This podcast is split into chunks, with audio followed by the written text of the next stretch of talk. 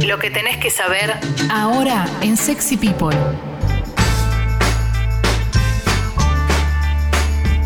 Bueno, bueno, aquí estamos. eh. Vamos a empezar con el resumen de noticias. Vamos a repasar las tapas de las diferentes, de los diferentes medios. ¿Sabes qué me está llamando mucho la atención de, de los últimos días?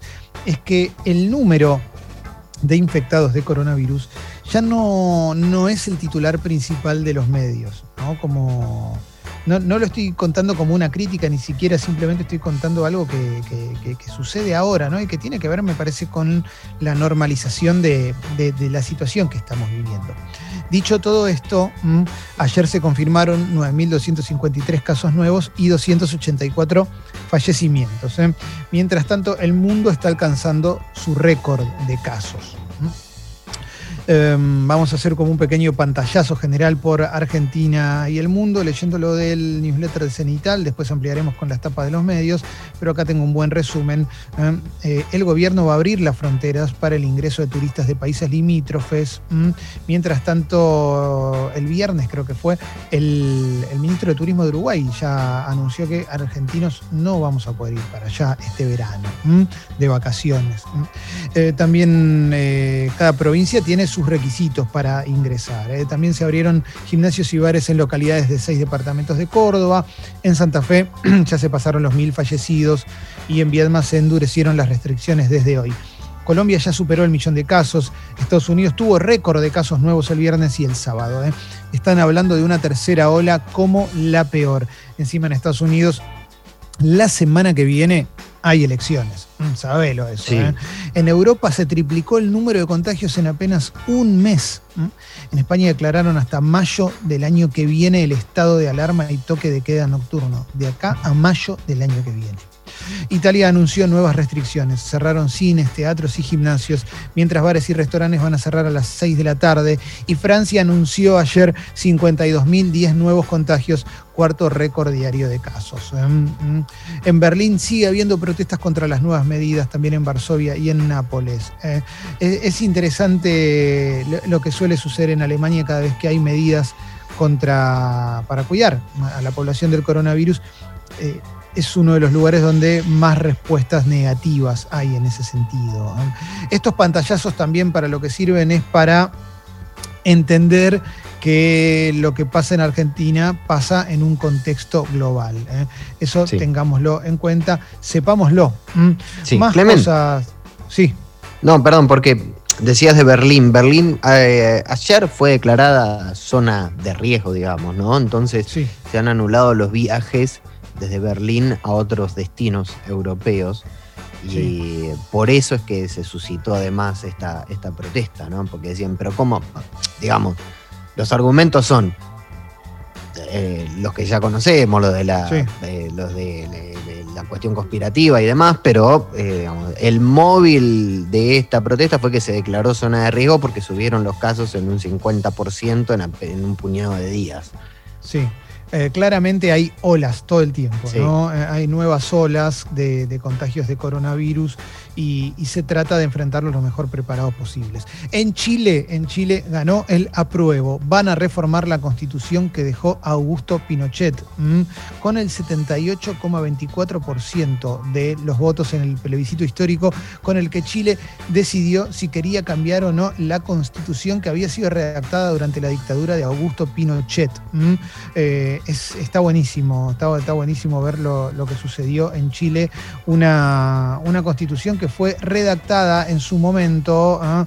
obviamente eh, eh, a puertas cerradas, sin ningún tipo de, de- de- de- de posibilidad de opinión, sin tener en cuenta, ah, ni siquiera sin tener en cuenta a la niñez, ¿eh?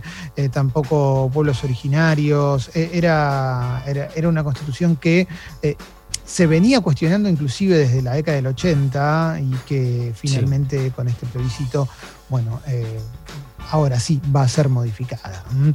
Eh, bueno, a ver, más Sí. cosas. Eh, había un tema, perdón, quiero agregar una cosita porque Sí, digamos, el argumento es que esta constitución fue reformada incluso en el año 2005 y demás, pero faltaban un montón de, digamos, la- las cuestiones estas de, no sé, de estas leyes orgánicas, eh, y, los poderes plenipotenciarios a los carabineros y demás, eso seguía estando. Digo, lo, que se me ha modificado es, por ejemplo, no sé, la duración del mandato presidencial o ese tipo de cosas, pero lo que están acá modificando son todas cosas, es como si acá estuviésemos todavía con, no sé, los edictos policiales o ese tipo de, cuestiones que incluso sobrevivieron mucho tiempo después de los 70, pero acá llevaron 30 años, llevaban 30 años tratando de modificar estas cuestiones que, bueno, eh, protegía ciertos, ciertas aberraciones cometidas en el pasado. Em, Nicolás Maduro dijo que Venezuela consiguió una medicina que anula al 100% al coronavirus y lo tuiteó. ¿eh? me, voy a permitir dudar de esto, no porque sea Maduro particularmente, pero así como dudamos cuando Donald Trump dice, ya vamos a tener la vacuna, ya está viniendo, suena raro, la verdad es que suena raro.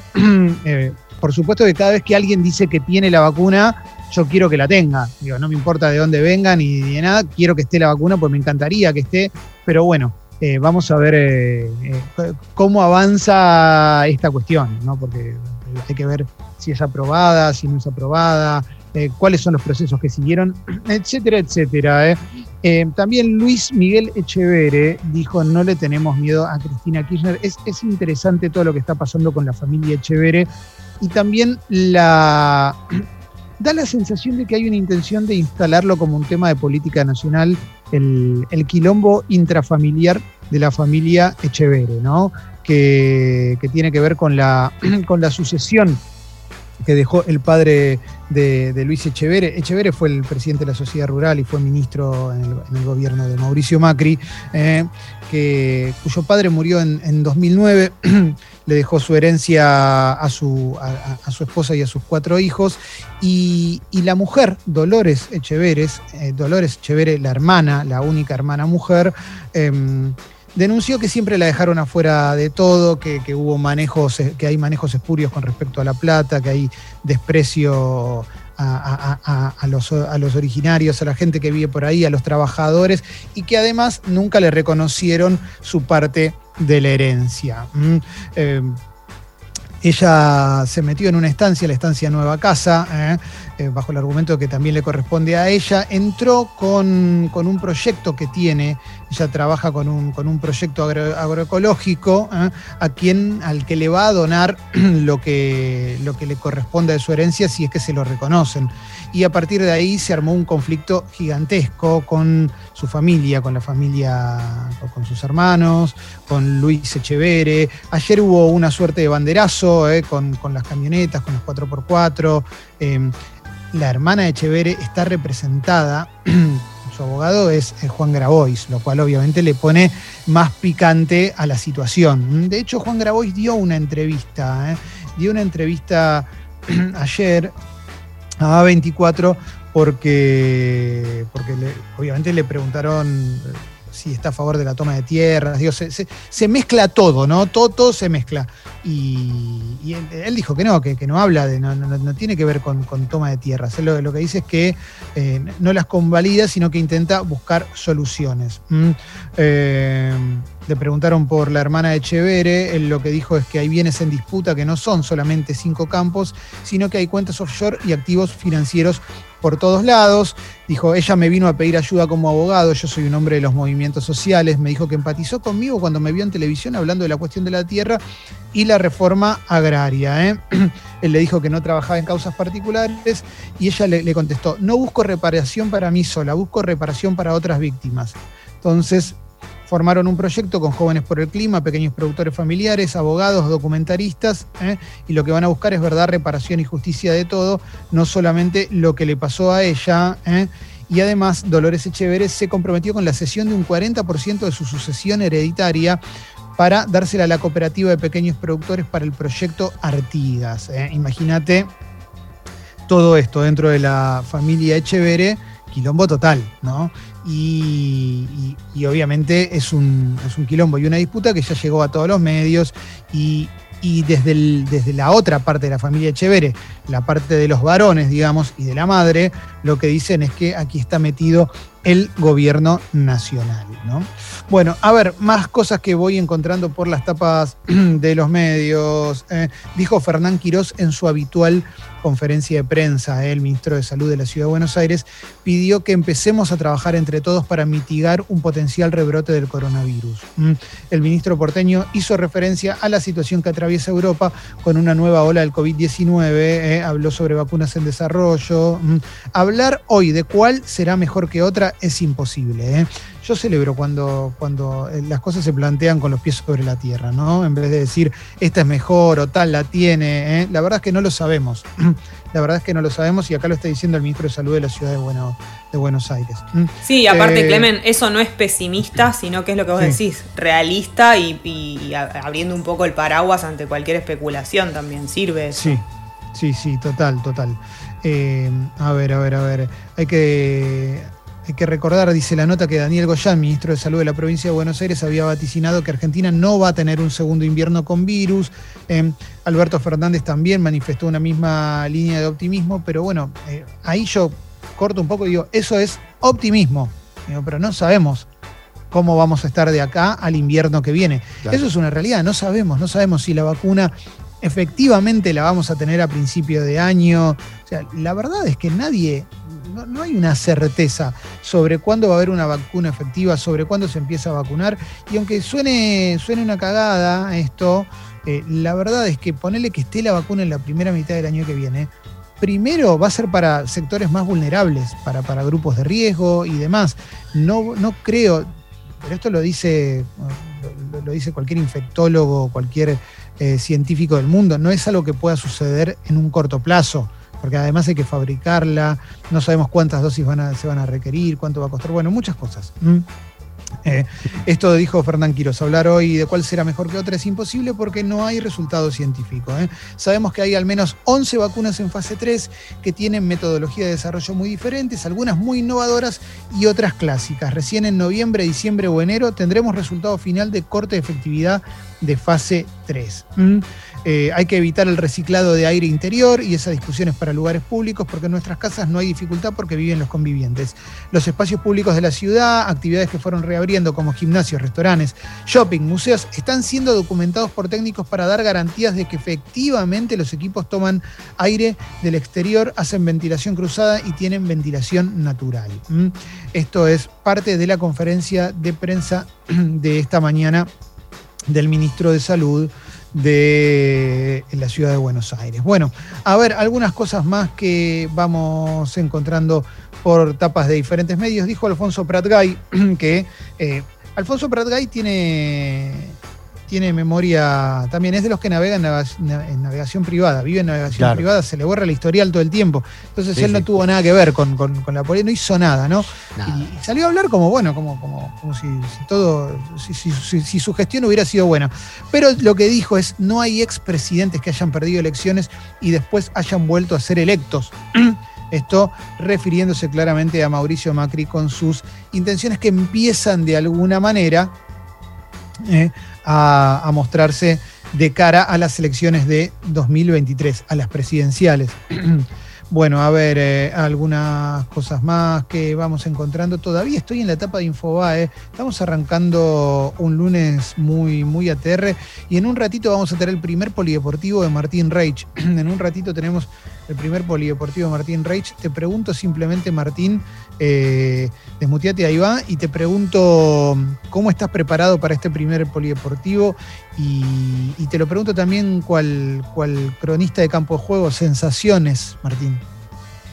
Gracias, Clemen. Eh, bueno, son 19 finales, ¿no? Un poco uno se prepara y así voy a ir contestando todo. Eh, no, emocionado, con ganas, ansioso. Quiero que, por supuesto se metan. Esto no es, no es un monólogo, no es un unipersonal, no es como el estándar que, que, hablamos antes con Mirta Busnelli. Otro beso grande a Mirta que nos está escuchando.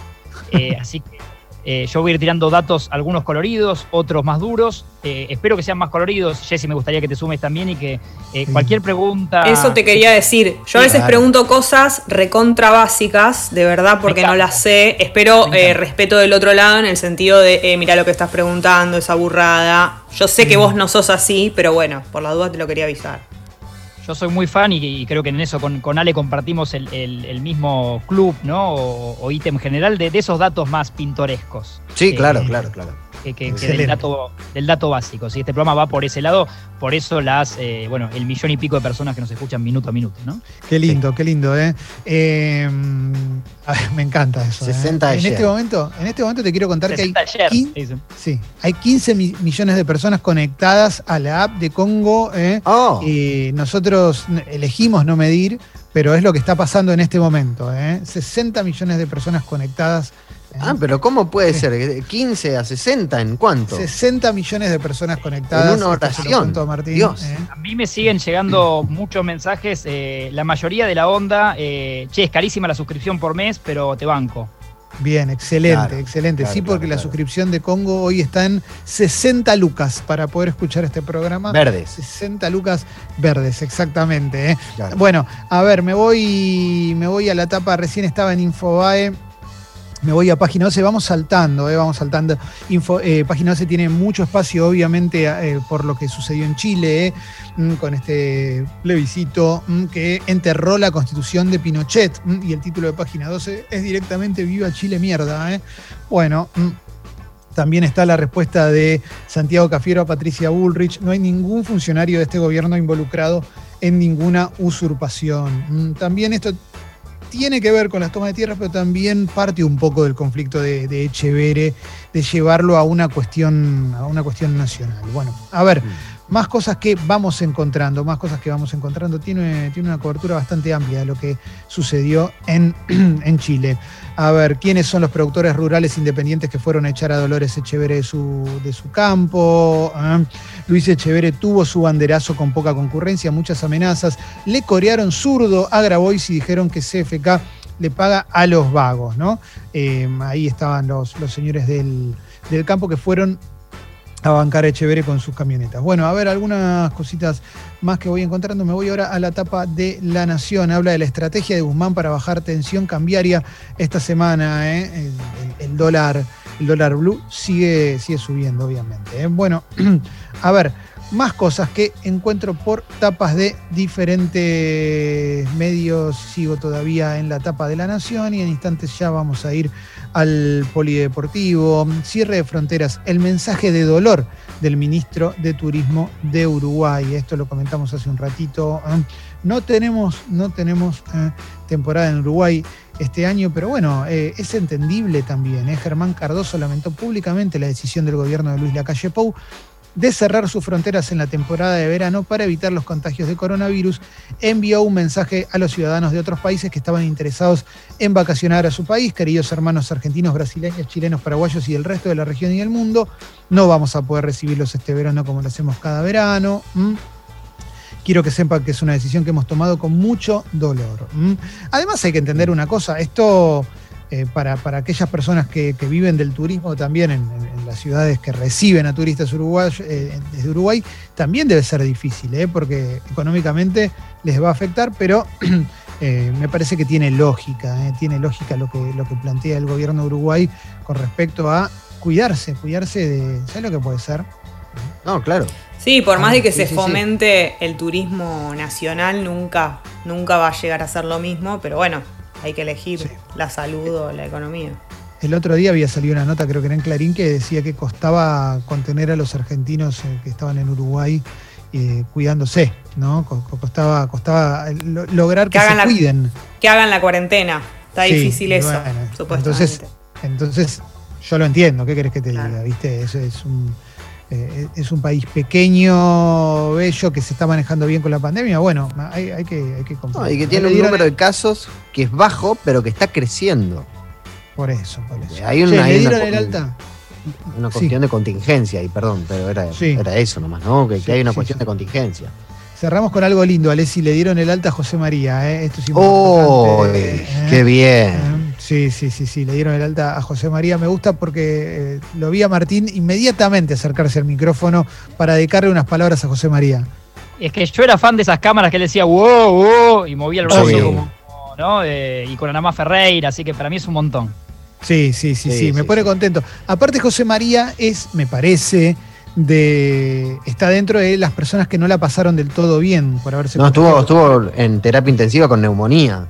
Claro, bueno, y Freddy Villarreal me parece que también, digo, est- estaba pensando en eso y, y bueno, nada, qué sé yo, para mí es un personaje que me cae muy bien, José María, así que me pone muy feliz que, que esté bien. Brian ¿no? Lancelota también la pasó muy mal. Ah, mira, no, no sabía, no sabía lo de Brian Sí. Lancelota. Bueno, le deseamos una, Una pronta recuperación. No sé si se recuperó, ojalá que. Está ahí, está a pasitos de recuperarse, pero es una de las personas que la pasó mal con el COVID. Con el COVID. Y COVID. Flavio Mendoza eh, está, Sí. pensó en irse al país. eh, eh, ¿Hasta cuándo? Oh. Dijo Flavio Mendoza. Yo no, esto, perdón, eh, quería cerrar arriba, pero, pero dijo que. No, no, no. Es país. duro, Clemen, ¿eh? Es duro Sí. lo de hoy. Sí, la verdad que hoy, hoy. Porque aparte uno arranca con el número de contagiados y cierra con Flavio Mendoza queriéndose ir del país y me digo que, viste, que uno. Pero ¿por qué? ¿Qué, qué es lo que, qué es lo que, no sé, lo que lo atribula? Ey, no puede.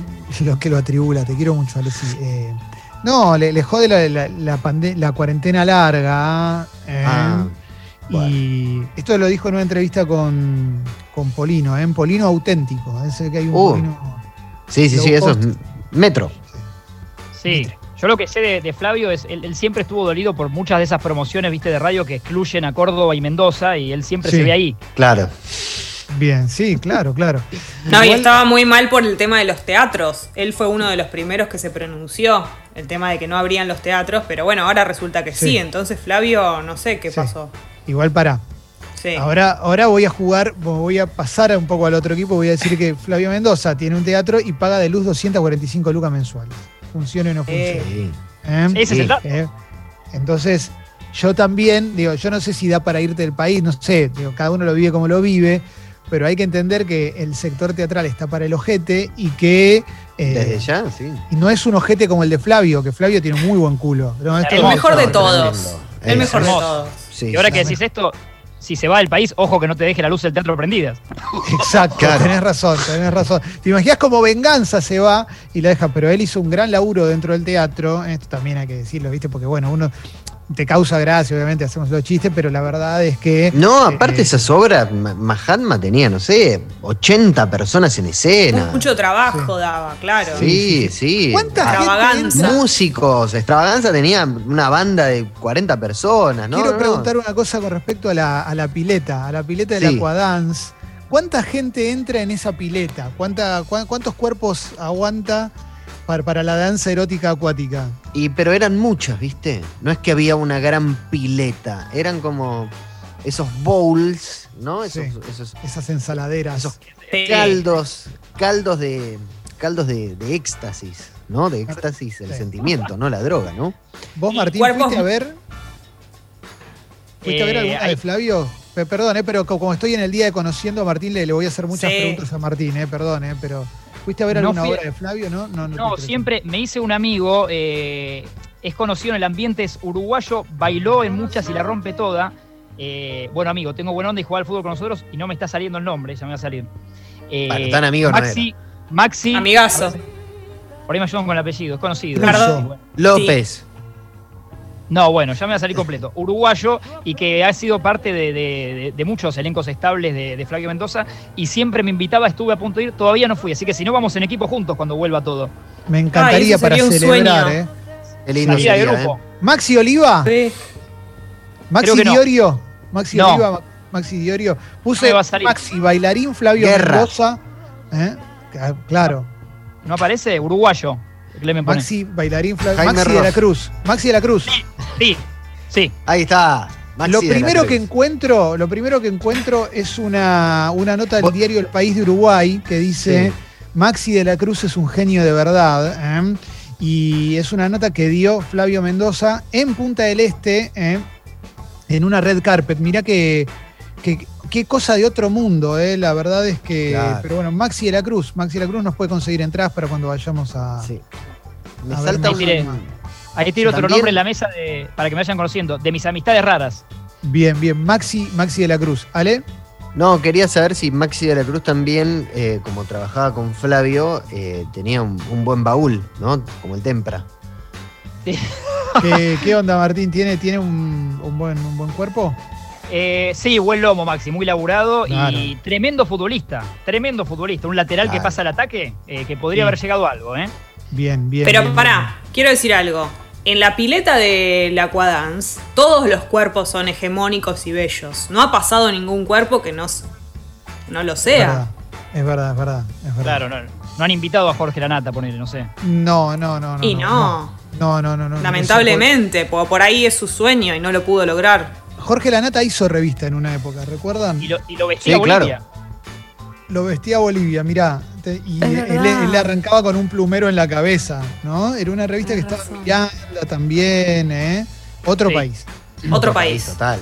Otro ISPA. Bueno, vamos a cerrar el resumen de noticias y, después de la música vamos a ir al polideportivo ¿eh? con Martín Reich. Mm, tenemos mucho, mucho en el programa el día de hoy porque vamos a tener una entrevista muy buena. Tenemos una, una, columna de Carva, ¿eh? la columna de ciencia de los lunes y un falo ranking y un falo ranking de Juan Luis Guerra preparado por el hombre que nos abrió los ojos ¿eh? con Juan Luis Guerra, el querido Alexis Valido. Yo, ¿sabes que Me empecé a preparar, Ale, porque el, sábado fui a caminar con mi madre, porque cumplía años el domingo y como sabíamos que el domingo iba a llover, fuimos a dar una vuelta. El, sábado caminamos por Caballito y pasamos por la puerta de Aldo Coafer, uh. que es donde escuché por primera vez a Juan Luis Guerra, donde me cortaba yo. Se te movió el piso un poco. Sí, sí, sí, sí. Aldo no me vio, igual si me veía, yo estaba con el barbijo. En un momento estuve como para entrar y decirle, Aldo, ¿te acordás de mí? Yo me cortaba acá cuando era adolescente. Pero bueno, yo ya estoy en clima para lo que va a ser el Falo Ranking de, Juan Luis Guerra. Va a ser muy emocionante. Dicho esto, cerramos noticias. Ponemos música y en instantes polideportivo. Primer polideportivo, estoy con una piel de gallina, pero muy emocionado. ¿eh? Primer polideportivo de la vida de Martín Reich. Uf, no puedo más, no puedo más.